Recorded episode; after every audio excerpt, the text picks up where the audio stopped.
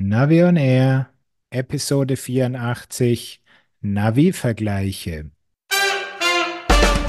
Hier ist eine weitere Ausgabe von Navi on Air, dem Podcast rund um Outdoor-Navigation und smarte Gadgets. Und hier sind eure Moderatoren Thomas Freuzheim von Naviso und der GPS-Radler Matthias Schwind.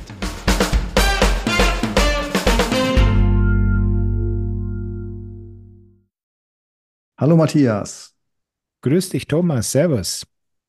Navi-Vergleiche heißt unsere Episode jetzt. Und äh, eigentlich ähm, bleibt ja die Frage immer in dieser Zeit bei Beratungen, brauche ich eigentlich noch ein GPS-Gerät oder kann mein Smartphone alles?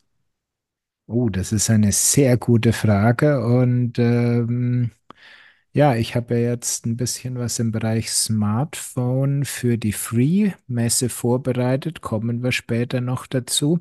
Und da war ich wieder mal verstärkt mit meinem Smartphone am Lenker unterwegs. Und ja, wenn es wie im Moment zwar schön sonnig ist, aber noch nicht diese wahnsinnig steil stehende, grelle Sonne ist, ist es auch vom Display echt gut. Ja, und mir begegnet diese Frage dauernd bei unseren Beratungsgesprächen auf mehreren Messen eben auch jetzt schon. Wir sind auch jetzt morgen unterwegs nach Hamburg und dann kommen noch ein paar andere Messen. Aber diese Frage, was ist eigentlich das beste GPS-Gerät, ist abgelöst worden durch, ich habe ja schon ein Smartphone, brauche ich noch eins? Das kennen wir auch. Und ähm, unser Navi-Vergleich, um den es im Hauptteil geht, der geht ja eigentlich erstmal nur um zwei Geräte, die auch schon bekannt sind. Aber ich fand das super spannend, was du da jetzt ähm, gemacht hast, denn du hast ja die beiden Geräte, die wir jetzt gleich äh, auch mal vorstellen werden, gegeneinander getestet. Und ähm, dahinter steht eigentlich die Frage, wenn ich auf Tour gehe, und es geht ja nicht um Sportfunktionen im Vordergrund, was brauche ich dann eigentlich? Und ähm, damit zwei Protagonisten, was sind eigentlich die Vorteile? Darum geht So es im. Hauptteil. Genau. Aber das war jetzt der Cliffhanger und jetzt müsst ihr euch erst noch die News anhören. Ja, Garmin Connect, da gibt es wieder ein Update, Matthias. Ja, es soll eines geben und sie haben eine sehr kleine Beta-Community eingeladen, das mal zu testen. Ich habe mich echt bemüht, aber äh, ich habe keinen Beta-Zugang bekommen. Und insofern kann ich auch nur was erzählen von den Screenshots, die Garmin eben veröffentlicht hat.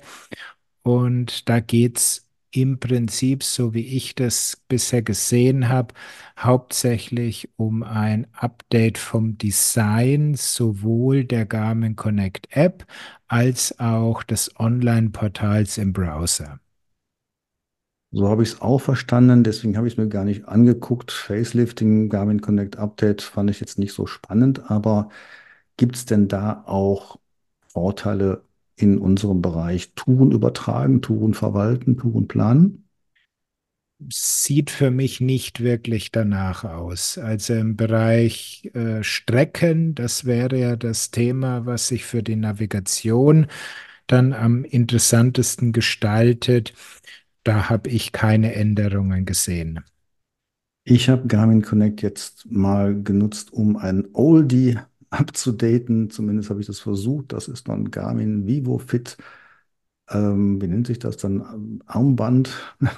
Und ähm, ja, es war wieder, man muss sagen, meine leidvolle Erfahrung. Es war nicht ganz erfolgreich und ich habe jetzt wirklich nach mehreren Versuchen dann auch abgebrochen und irgendwie hat es bislang immer geklappt bei Garmin Connect Update mit den Bluetooth-Verbindungen etc. Aber es ist nicht so meine richtige Lieblingssoftware. Ja, hm. Ich meine, nicht umsonst hält Garmin ja auch noch beim Firmware-Update an Garmin Express fest. Ja, Wobei ich glaube, die Uhr oder diesen äh, Fitness-Tracker, von dem du sprichst, der hat keine Möglichkeit mit USB-Anschluss, oder? Eben, du kannst nur über Bluetooth oder ANT Plus äh, kommunizieren und dann ist gut. Hm. Ja, aber das war der Blick in die Vergangenheit. Ähm, und ähm, gehen wir mal auf das Thema Fit über, denn äh, du hast mir jetzt das Stichwort vermittelt, Fit-Erweiterungen gibt es kostenlos und ich dachte zuerst an das Fit-Format, aber es geht um was anderes. So ist es. Es geht um die Fit E-Bike Kontrollsysteme. Also Fit ist ja ein äh, Spin-off von Flyer E-Bike aus der Schweiz. Und die kümmern sich eben um die komplette Connectivity und Steuerung von E-Bikes und das Ganze herstellerunabhängig. Also zum Beispiel macht dann eben Flyers seine Bikes mit diesem Fit-System, aber auch Hersteller wie Bulls oder auch äh, Pinion bei seiner neuen Motorgetriebeeinheit. Die haben auch als ja, Connectivity-Partner für ähm, Akku und Controller und Display die Schweizer von Fit gewählt. Und äh, jetzt kommt der Benefit für viele User. Es ist was kostenlos. Was war denn vorher da mit Kosten verbunden? Genau, also du konntest natürlich bisher immer dein Fahrrad einschalten, die Unterstützungsstufen hoch und runter setzen und hast gewisse Informationen auf deinem Display angezeigt bekommen. Dann konntest du dein Handy auch als Display nutzen. Allerdings, wenn du die Navigation in diesem ja, Handysystem, also innerhalb der App nutzen wolltest, dann musstest du Geld bezahlen. Oder du musstest Geld bezahlen, wenn du zum Beispiel diese Wegfahrsperre aktivieren möchtest oder wenn du dein Fitrad mit einem Sigma-Radcomputer verbinden wolltest. Also das waren alles sogenannte Premium-Funktionen und für die musstest du extra Geld bezahlen. Und da haben sie jetzt, ich glaube, zum 16. Januar, genau, 16. Januar haben sie jetzt diese ganzen Extras auf kostenlos gestellt. Hm, ja, und äh, wie viel Nutzer wird das, äh, ja, oder andersrum gefragt, wer hat jetzt äh, besonderen Benefit davon? Welche Marken sind jetzt außer Flyer davon auch äh, betroffen? Ähm, es sind vor allen Dingen jetzt die, die in den Markt kommen, alle Räder mit dieser Pinion MGU-Einheit und auch einige Räder von ähm, Hercules und Bulls. Also du merkst schon, Bulls, Hercules, Flyer, alles Räder aus der ZEG. Ja, das klingt äh, doch nach einem re- relativ großen Kundenkreis. Absolut, wobei es betrifft ja nur die Räder mit entweder Panasonic-Motor oder Brose-Motor oder Pinion. Während Bosch hat es ja auch bei den Flyern nicht zugelassen, dass jemand anderes da mitspielt. Und da gab es eben ähm, auch bei den Flyer-Rädern mit Bosch-Motor kein Fit-Display. Mhm. Und du merkst auch, in dieser Welt der Fit-Anwendungen äh, bin ich jetzt äh, doch überhaupt nicht bewandert. Äh, die äh, weitere Meldung, die du mir ja angekündigt hast, die klang schon für mich interessanter, denn ähm, es gibt ja auch einen Exoten-GPS-Gerät, Ka- Hammerhead Karo 2. Und Mhm. den gibt es jetzt sogar auf Deutsch. Also die Bedienung, die Software ist auf Deutsch, wenn ich das richtig verstanden habe. So ist es, genau. S ähm, Hammerhead hat ja damals schon auf der Eurobike 2022 bei diesem Presse-Medien-Event gesagt, dass wir nächstes Jahr, also 2023, weitere Sprachen, darunter Spanisch, Französisch und Deutsch bringen werden. 2023 haben sie es allerdings leider nur geschafft, Spanisch rauszubringen. Und jetzt also im Anf Jahresanfang 2024 gibt es jetzt also auch die deutsche Sprachdatei. Ja, also unbegreiflich, dass im Zeitalter von äh, wirklich guten automatischen Übersetzungssystemen mit KI, dass sowas dann noch äh, ein riesen, ja, sein kann. Denn wenn man diese deutsche Software hat, die deutsche Bedienung, auch deutsches Handbuch etc., das ist ja eigentlich Pflicht für den deutschen Markt, oder? Eigentlich schon, ja. Also es hat mich wirklich gewundert, warum die dann so lange da noch gebraucht haben, das ähm, da rauszubringen. Aber gut, ähm, andere Frage, hast du eigentlich jetzt überhaupt schon ein Karu 2 bekommen oder? Meine Bitte, Frage, Anregung seit langem. Ja, ich wäre auch durchaus mal interessiert, aber ich glaube, mein, äh, wenn ich jetzt einen Brief schreiben würde, würde ich den unter einem zwei Meter hohen Stapel vermuten, eben als unterster, weil eben niemand dazu kommt, alles andere zu lesen und zu beantworten. Sprich, nein, ich habe noch keinen. Das ist natürlich schlecht, ja. Wobei ich könnte mir da wirklich gut vorstellen, ähm, dass wir da in endlicher Zeit einen Karu 3 sehen. Ja, vielleicht äh, habe ich da mal auf eine Fünfer-Version eine Chance irgendwann. Okay. Nein, aber ganz ehrlich, es hat doch noch keiner danach gefragt bei mir am Stand, äh, bei den, ich sag mal, Normalos, äh, die jetzt ähm, nach den üblichen GPS-Geräten fragen, äh, Smartphone-Software fragen oder Apps fragen etc. Also so bekannt ist er offenbar im ähm, normalen Tun-Radar-Bereich noch nicht. Im Sport wird es wahrscheinlich anders sein. Deswegen, ich habe ihn auch noch nicht vermisst, wäre aber schon interessiert und irgendwann natürlich ähm, hoffe ich, dass er auch mal bei mir ankommt. Aber Ansonsten kommst du halt nächste Woche mal nach München auf die Free-Messe. Ich werde ihn am Stand äh, dabei haben. sehr schön, ja. Ähm, ja, gut. Ähm, ich habe aber auch noch was aus äh, dem süddeutschen Bereich. Okay. Näher bei dir dran als äh, bei mir im Norden wird es gefertigt und es ist auch noch nicht in Serie gegangen. Es ist auch kein GPS-Gerät und keine Smartphone-App. Es ist äh, ein, ein Kombinationsgerät. Sieht aus wie ein Scheinwerfer mit einem Kabel dran und einer Lenkerschaltung. Und dieser Mhm. Scheinwerfer ist doch nicht unbekannt. Er stammt nämlich von Son. Also Schmidts Original Nabendynamo heißt ja ähm, Son, hier- oder hieß es früher zumindest mal. Und äh, diese Son, ja, Lichtanlagen, Lichttechnik etc. haben ja einen sehr guten Ruf, sind auch nicht ganz billig, aber das ist wirklich schwäbische Ingenieursleistung und das ist echt klasse. Mhm. So, und jetzt haben die Kollegen schon auf der Eurobike ihren Scheinwerfer vorgestellt, der jetzt auch eine Ladeschaltung beinhaltet. Das ist ja nichts Neues, das kennen wir auch schon, aber interessant ist jetzt gerade für diejenigen, die eine Ladeschaltung haben wollen, also die den Strom vom Nabendynamo umwandelt und nachher eine USB-Box, Buchse bereitstellt, damit alles Mögliche aufgeladen werden kann. Es gibt diese Hochleistungsladeschaltungen immer weniger, weil es teilweise an Chips mangelt. Okay. So, und Also ich jetzt hätte jetzt getippt, einfach äh, in Zeiten von E-Bike haben immer weniger Leute überhaupt eine Nabendynamo an ihrem Fahrrad dran.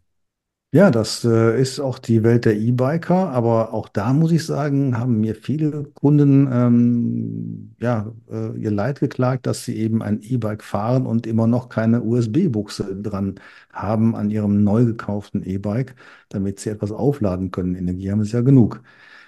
So, und jetzt äh, ist das Tolle bei diesem Son Ladelux, dass da wirklich alles ausgereizt wurde, was drin ist, nämlich um nicht nur Strom aus dem Nabendynamo zu bekommen, sondern diesen Strom auch so optimal umzuwandeln, dass bei langsamer Fahrt auch schon genug zur Verfügung steht, um ein Smartphone, einen anderen Verbraucher eben ein GPS-Gerät optimal zu laden.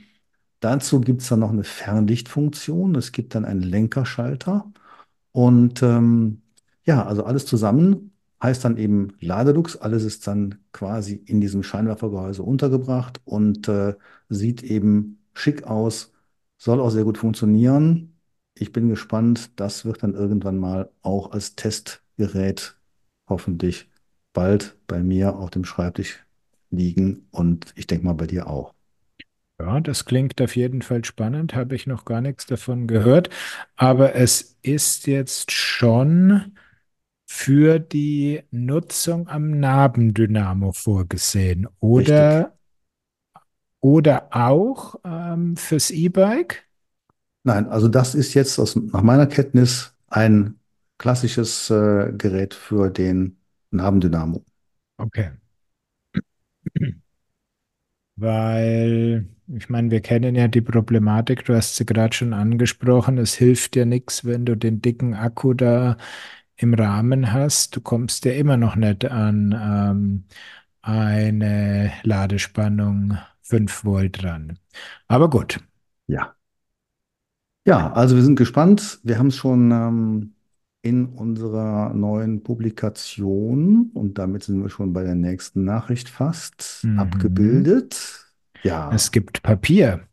ja, also Old-Fashioned Paper, aber mit jede Menge Informationen drin. Ja, So ist es. Bei mir kam die Spedition mit einer 700 Kilo Palette dann angefahren. uiuiuiuiui. Ja, bei mir ist sie noch nicht da und ähm, ähm, ich werde aber ein paar Exemplare wahrscheinlich übermorgen jetzt, also zur Messe in Hamburg mitnehmen oder Mhm. bekommen, nicht mitnehmen, sondern dahin geliefert bekommen. Und dann werde ich sie auspacken. Ich denke auch mal, das ist ganz gut geworden. Ähm, ja, und äh, bevor wir jetzt sozusagen zum Meet and Greet nach Hamburg oder nach München einladen. Ähm, es geht ja um unseren GPS-Guide, den wir äh, fürs, ähm, fürs Radtourenmagazin jedes Jahr produzieren. Übrigens schon die elfte Ausgabe jetzt in diesem Jahr. Und bei dir ist das GPS-Radler-Magazin. So ist es, genau. Bei mir erst in der, boah, da erwischte mich jetzt auf dem falschen Fuß. Fünfte Ausgabe, 18, oh, sechste Ausgabe müsste es sein, glaube also, ich. Ja, also, ist aber auch egal. Wichtig ist ja für unsere jetzt Leserinnen und Leser, dass es ja wahrscheinlich bei dir auch wieder ein vollgestopftes Magazin ist. Ähm, Und bei uns auch. Äh, deins ist wahrscheinlich äh, deutlich umfangreicher von den Seiten her. Wir haben uns 40 auf, Seiten. ja, du hast wieder gewonnen. Ja, wir haben uns äh, auf 32 Seiten begrenzt und äh, das wird auch wieder eine Beilage werden äh, zum, oder ist eine Beilage zum äh, Radtour-Magazin zur Nummer 2, die dann Ende Februar rauskommt. Deswegen die Frage, wo gibt's das? Ähm, es gibt es eben dann als äh, äh, klassische Beilage dieses Magazins wie auch in den vorherigen Jahren. Und man kann es dann eben auch demnächst ähm, beim Verlag bestellen und das Ganze verlinken wir eben in den Shownotes. Was drin ist, glaube ich, machen wir mal in der nächsten Folge. Dann können wir äh, unsere Tipps und Tricks gegenseitig mal vorstellen. Genau. Und das GPS-Radler-Magazin, das gibt es dann erstmals für die Öffentlichkeit ab 14. Februar auf der Free-Messe. Danach geht dann sofort die Ladung mit der Post an alle GPS-Radler Clubmitglieder raus. Und die Reste des Magazins ähm, wird es dann auf den ganzen anderen Messen und Veranstaltungen geben, auf denen man mich dann so trifft. Wunderbar. Ja, dann können wir doch mal zu unserem Hauptthema übergehen. Mhm. Es soll um Hardware-Navigationsgeräte gehen, sogenannte GPS-Navis, ne? Ja, und jetzt können wir eigentlich schon den Sack zumachen und sagen, guckt euch doch einfach mal das Video von Matthias an, da ist alles drin. Sollte man auf jeden Fall machen. Also insofern machen wir jetzt mal eine kurze Pause. Ihr könnt äh, den Podcast jetzt kurz pausieren, geht zum nächsten YouTube-Empfangsgerät, schaut es an. Wenn ihr da fertig seid, kommt ihr zurück und dann machen wir weiter. okay, So, willkommen zurück. Ihr habt das Video angeschaut und jetzt können wir da noch ein bisschen drüber im Detail sprechen. Ja, Matthias, ich habe es auch gesehen und äh, bin eigentlich in fast allen Punkten bei dir. Die Frage ist jetzt für mich eigentlich immer, brauchen die Nutzer, die, die Radtouristen jetzt alle diese Funktionen? Welche brauchen sie eigentlich? Und ähm, bei mir ist es eigentlich nicht die Frage, wie exakt äh, sind die jetzt in ihrer ähm, Streckenberechnung etc., sondern was ist jetzt der Komfort, den zum Beispiel äh, eine Kombination mit Komoot oder eine GPX-Datei ermöglichen. Also wie kriege ich meine Touren jetzt da drauf und wie navigieren die mich? Und ähm, da und auch in der Ansicht, in dieser, äh, in, in, in der Displayqualität, da gibt es ja dann doch schon ein paar Unterschiede. Ja. Also erste Frage zu dem Thema mit den ähm, Funktionen ist natürlich ganz einfache Antwort, nee, kein Mensch braucht alle Funktionen, die irgendeine dieser Geräte anbietet. Also da geht es nur darum, sind die Funktionen, die für mich wichtig sind, auch in einer Qualität geboten, die ich haben möchte. Genau. Ähm, das Thema, ja, Navigation entlang geplanter Routen. Ich meine, das ist ja eigentlich schon die ja, fortgeschrittene Navigation. Die meisten Interessenten, die zu mir auch an die Beratungsstände kommen, die kommen ja häufig mit der Vorstellung, das Ganze funktioniert wie im Auto. Ich gebe da mein Ziel ein und dann führt mich diese Navi auf einem tollen Weg zu meinem Ziel. Und wir wissen ja alle, äh, dass das in den allermeisten Fällen eben nicht funktioniert. Und dann kommt dieses Thema mit vorher planen und dann übertragen erst ins Spiel. Ja, und ich sehe ähm, schon von der, ähm, von der praktischen Anwendung jetzt inzwischen doch, ähm, ja, dass das Smartphone beim ROX einfach eine, ja, eine wichtige Komponente ist. Denn das Zusammenspiel macht eigentlich den Komfort aus. Um das jetzt mal zu veranschaulichen, ähm, war so mein, mein überraschender äh, Eindruck auf meinen Touren mit dem ROX, wie einfach das geht, Touren vom Smartphone auf den ROX zu überspielen und dann auch gleichzeitig wieder zu löschen. Also quasi nicht nur das Gerät einzustellen, was du ja äh, deutlich dargestellt hast, also mit der Sigma Ride App und das haben ja auch andere schon vorgemacht, andere Hersteller, dass ich äh, mein Gerät dann eben so einstellen kann, äh, dass es deutlich einfacher ist, als auf dem ähm, Gerät selber alle Datenfelder auszufüllen. Mhm.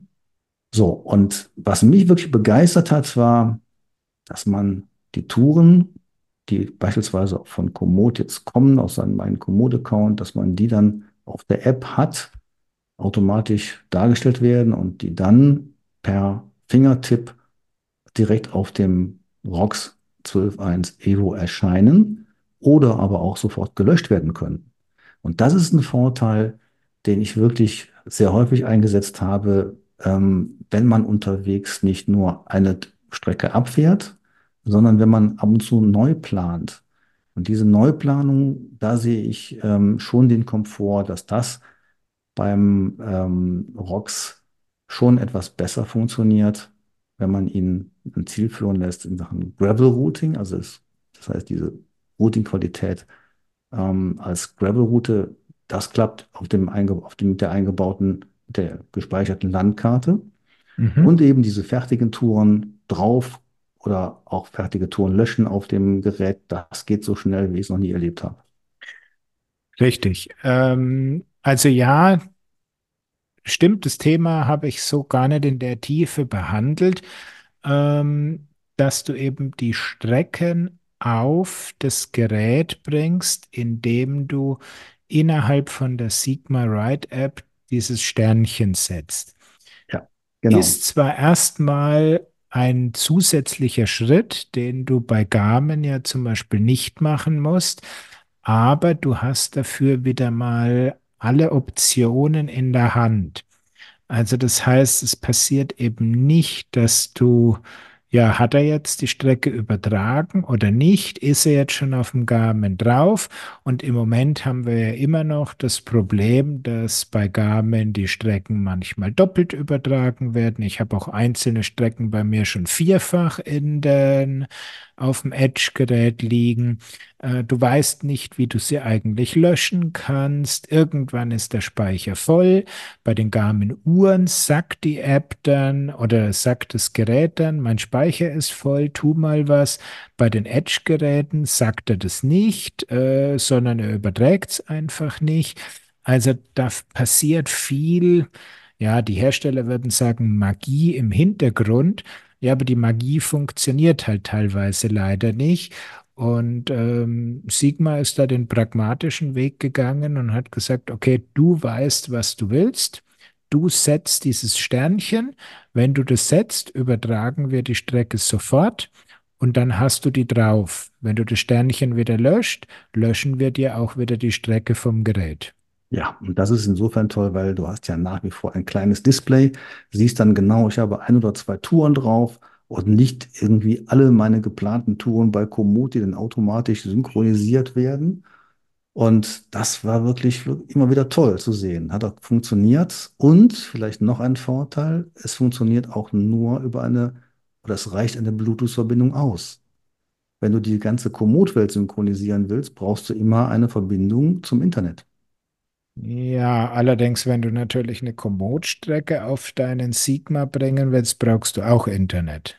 Ist richtig. Ähm, aber wenn man anders Strecken, also wenn man in der Garmin-Welt Strecken überträgt oder andersrum, viele Kunden haben ja jetzt auch Komoot und sagen, ich habe jetzt hier meine Strecken, meine geplanten Strecken. Jetzt ist ja auch immer besser geworden, das Ganze auf verschiedenste Hardware-Geräte zu bekommen, bis hin zu Smartwatches etc. Da ist der Komodo wirklich gut. Aber man überträgt erstmal eine ganze Liste von seinen geplanten Touren. Ähm, oder man sagt, ich äh, nehme eine Tour und sage, die möchte ich gerne starten, aber letztendlich habe ich immer eine ganze Menge von Touren auf meinem Gerät, die ich dann auswählen soll. Also nie diese schöne, einfache Geschichte. Die Tour will ich haben und nur die Tour soll auf dem Gerät erscheinen sobald ich die gefahren bin, klicke ich wieder an, ist die weg. Diesen einfachen Komfort, auch ohne irgendwelche Internetverbindung, ist, äh, das ist, glaube ich, nur so beim ROX und seiner Sigma Ride App möglich. Mhm. So schaut's aus, ja. Ja, und es funktioniert. Äh, da reden wir wirklich jetzt äh, von mir, von meiner Tour. Also, also wirklich äh, überraschendes Moment, weil genau das hat häufig eben bei anderen Systemen und auch bei Sigma nicht so super funktioniert. Ähm, wir wissen ja auch, und das haben wir auch schon mal in früheren Episoden dargestellt, ähm, dass äh, Sigma da auch einige äh, Entwicklungsenergie reingesteckt hat. Ähm, äh, und das, was so einfach jetzt funktioniert, das war, glaube ich, nicht äh, ganz so einfach zu bewerkstelligen bei der ganzen, ähm, ja, beim ganzen Software-Hintergrund. Absolut, ja.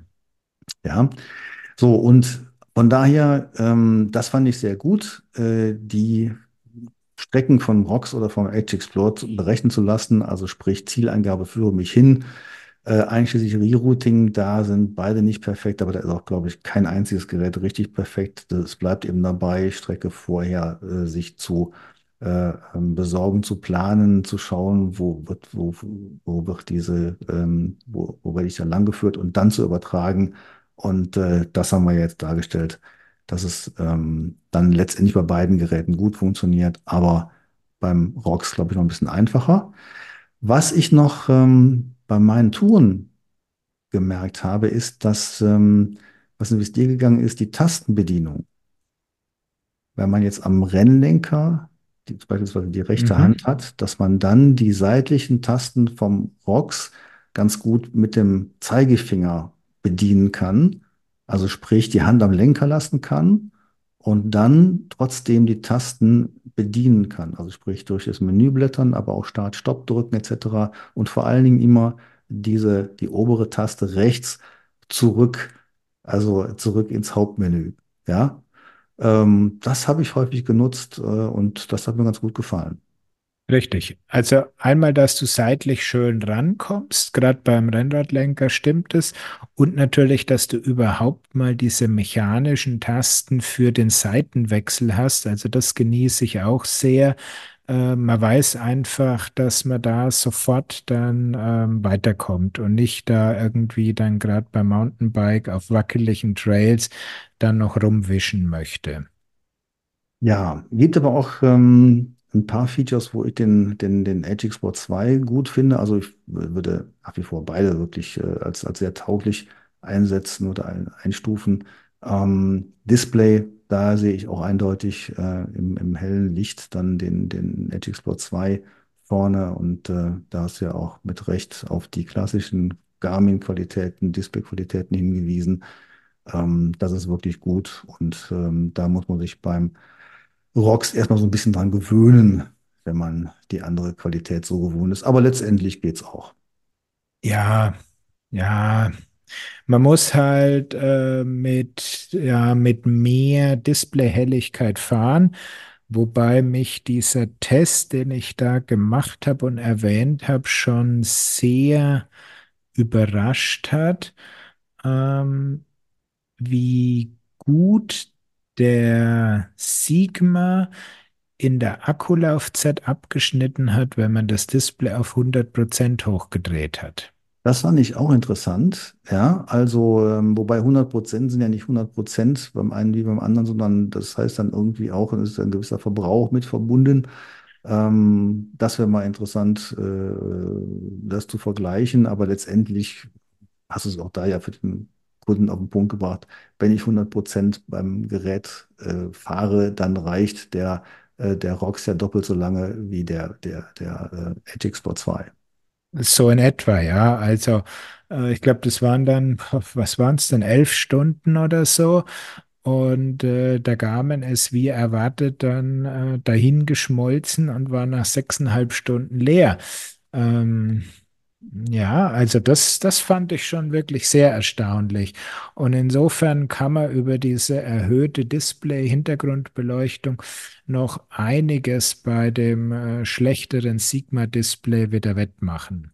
Ja, trotzdem auch da beim Edge Explorer 2, ähm, das Entscheidende ist ja, er hält deutlich einen ganzen Fahrtag durch und hat noch, noch Reserven, ähm, auch wenn ich mal mehr Hintergrundbeleuchtung fahren muss. Aber eigentlich brauche ich das ja beim Edge Explorer 2 nicht so häufig, weil ich habe ja dann in den hellen Situationen das, das äh, Display an sich, das translektive Display und äh, da brauche ich diese Helligkeit eigentlich gar nicht. Ja, aber auch da gilt, dass dieses Transflektiv funktioniert ja eigentlich nur, wenn es im super Winkel reinkommt. Ähm, wenn der Winkel nicht wirklich super passt, dann brauchst du auch schon wieder eine Hintergrundbeleuchtung. Jo, und ich habe es auch äh, bei etlichen Touren eingesetzt, deswegen, das wäre für mich auch gar kein Killer-Kriterium, dass der jetzt deutlich äh, weniger lange hält, der, der Edge Explorer äh, 2 im Vergleich zum ROX bei dieser Maximaleinstellung halt, ähm, sondern aus, aus meiner Sicht ist die Energieeffizienz bei beiden okay für Tagestouren, dann lade ich nach und dann ist gut. So ist es genau. Also das ist ja immer noch eine der stärksten Argumente für so eine spezielle ähm, Fahrrad-GPS-Anlage.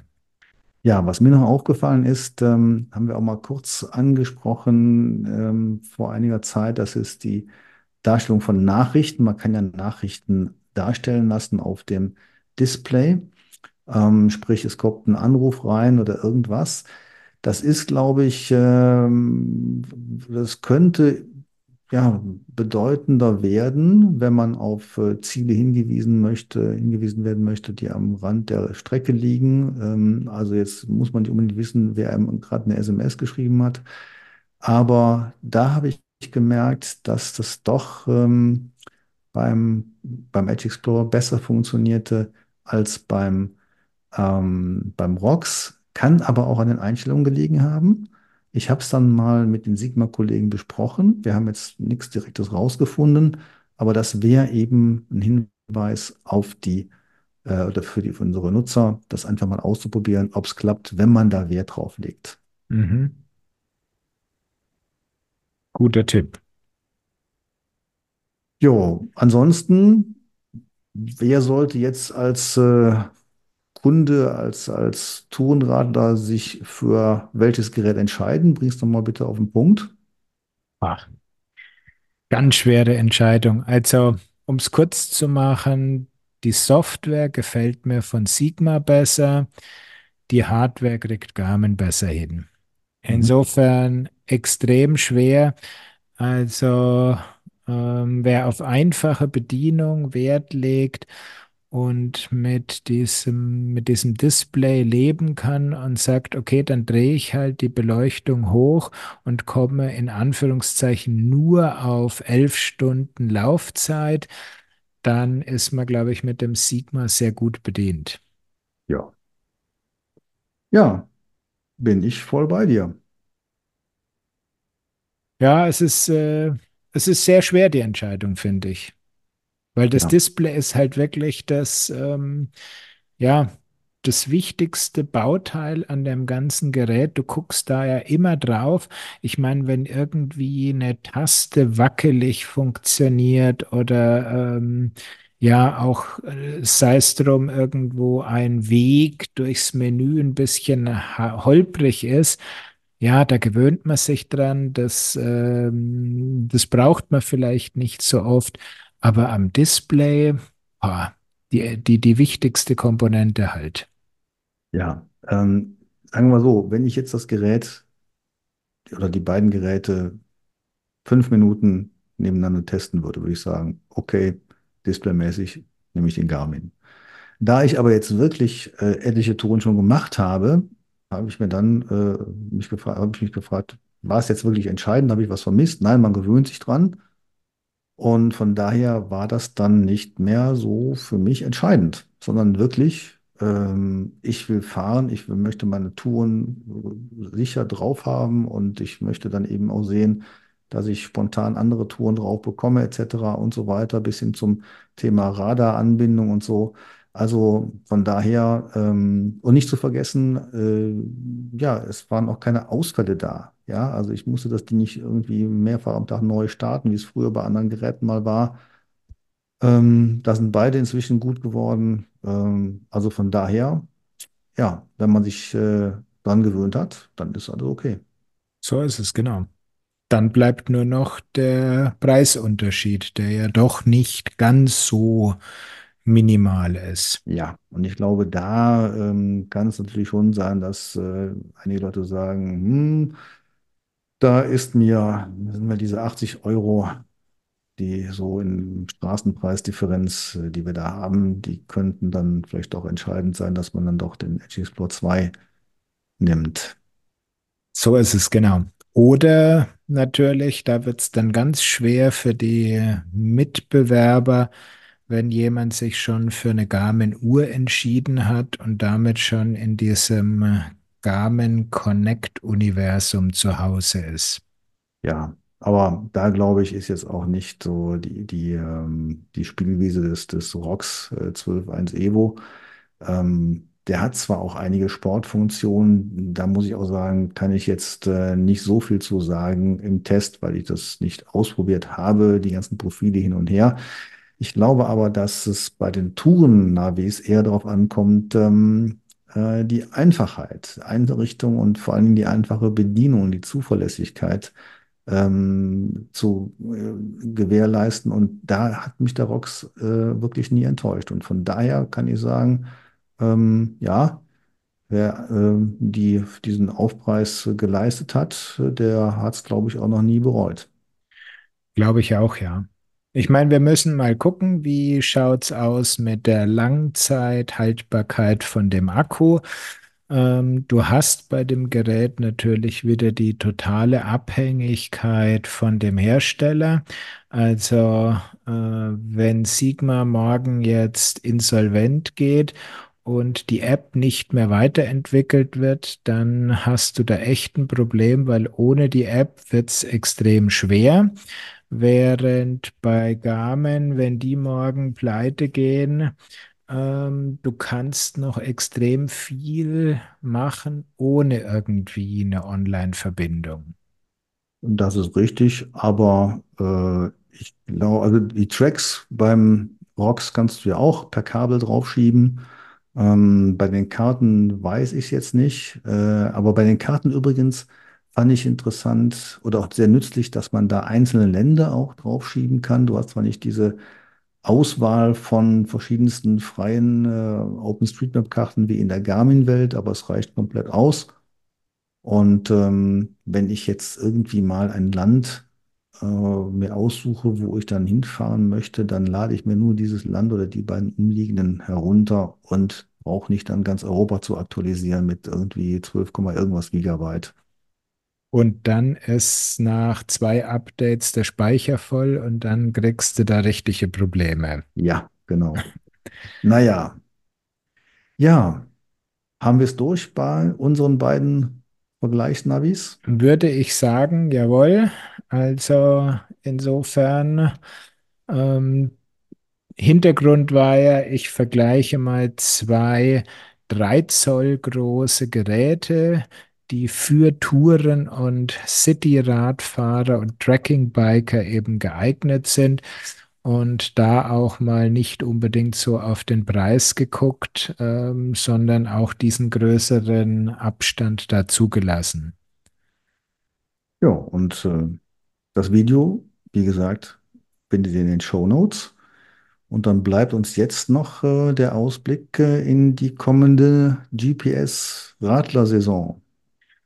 Ja, was soll man sagen? Ich bin im Moment sehr eingespannt mit ähm, einem Test eines Updates, über das ich äh, bis äh, in einigen Tagen noch nicht sprechen darf. Und ansonsten laufen natürlich die Vorbereitungen auf die Free-Messe in München auf Hochtouren. Also ich werde ab dem 14. Februar in Halle B6 am Stand von der Radelwelt zu finden sein. Und dann gibt es auch zweimal täglich den GPS Radler live on Stage. Und ähm, überall und immer gibt es natürlich das GPS Radler Magazin kostenlos zu mitnehmen. Perfekt. Ähm, ja, dann äh, mal genug zu lesen. Dann kann man mal eben von München nach Hamburg kommen.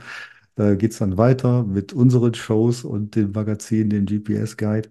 Ähm, ja, das Ganze werdet ihr auch in den Show Notes finden. Ähm, es ist immer gut, wenn man vorher weiß, wenn, wann diese Vorträge sind. Äh, bei uns ist es so, dass äh, ähm, ich glaube, ich dreimal pro Tag dran bin ähm, bei den Messebühnen. Danach kommt ja noch die, äh, die, die Messe in Essen, die Fahrrad Essen und, und, und. Das werden wir auch alles nochmal in den nächsten Episoden äh, ähm, nochmal vorstellen, wo man uns da sehen kann und wo nicht. Ähm, beziehungsweise wo wir, wir sind ja erstmal einzeln ähm, auf diesen Messen zu finden. Also zusammen hat man uns jetzt quasi nur in Stuttgart gesehen. Das heißt, wer uns zusammen hören möchte, dann bleibt erstmal nur der Podcast. So ist es. Und wir bemühen uns, dass wir da dann auch wieder, ja, in der Nähe nach, der, nach den Messen wieder bei euch auf den Ohren erscheinen. Und insofern bleibt uns nur zu sagen, das Wetter wird ja schon wieder besser. Also ich war jetzt auch schon einige Runden unterwegs geht's raus, fahrt's Fahrrad, genießt die Zeit und wir sehen uns. Alles klar. Von mir auch. Schöne Grüße, gute Touren, bleibt gesund und bis bald. Tschüss. Sie haben Ihr Ziel erreicht.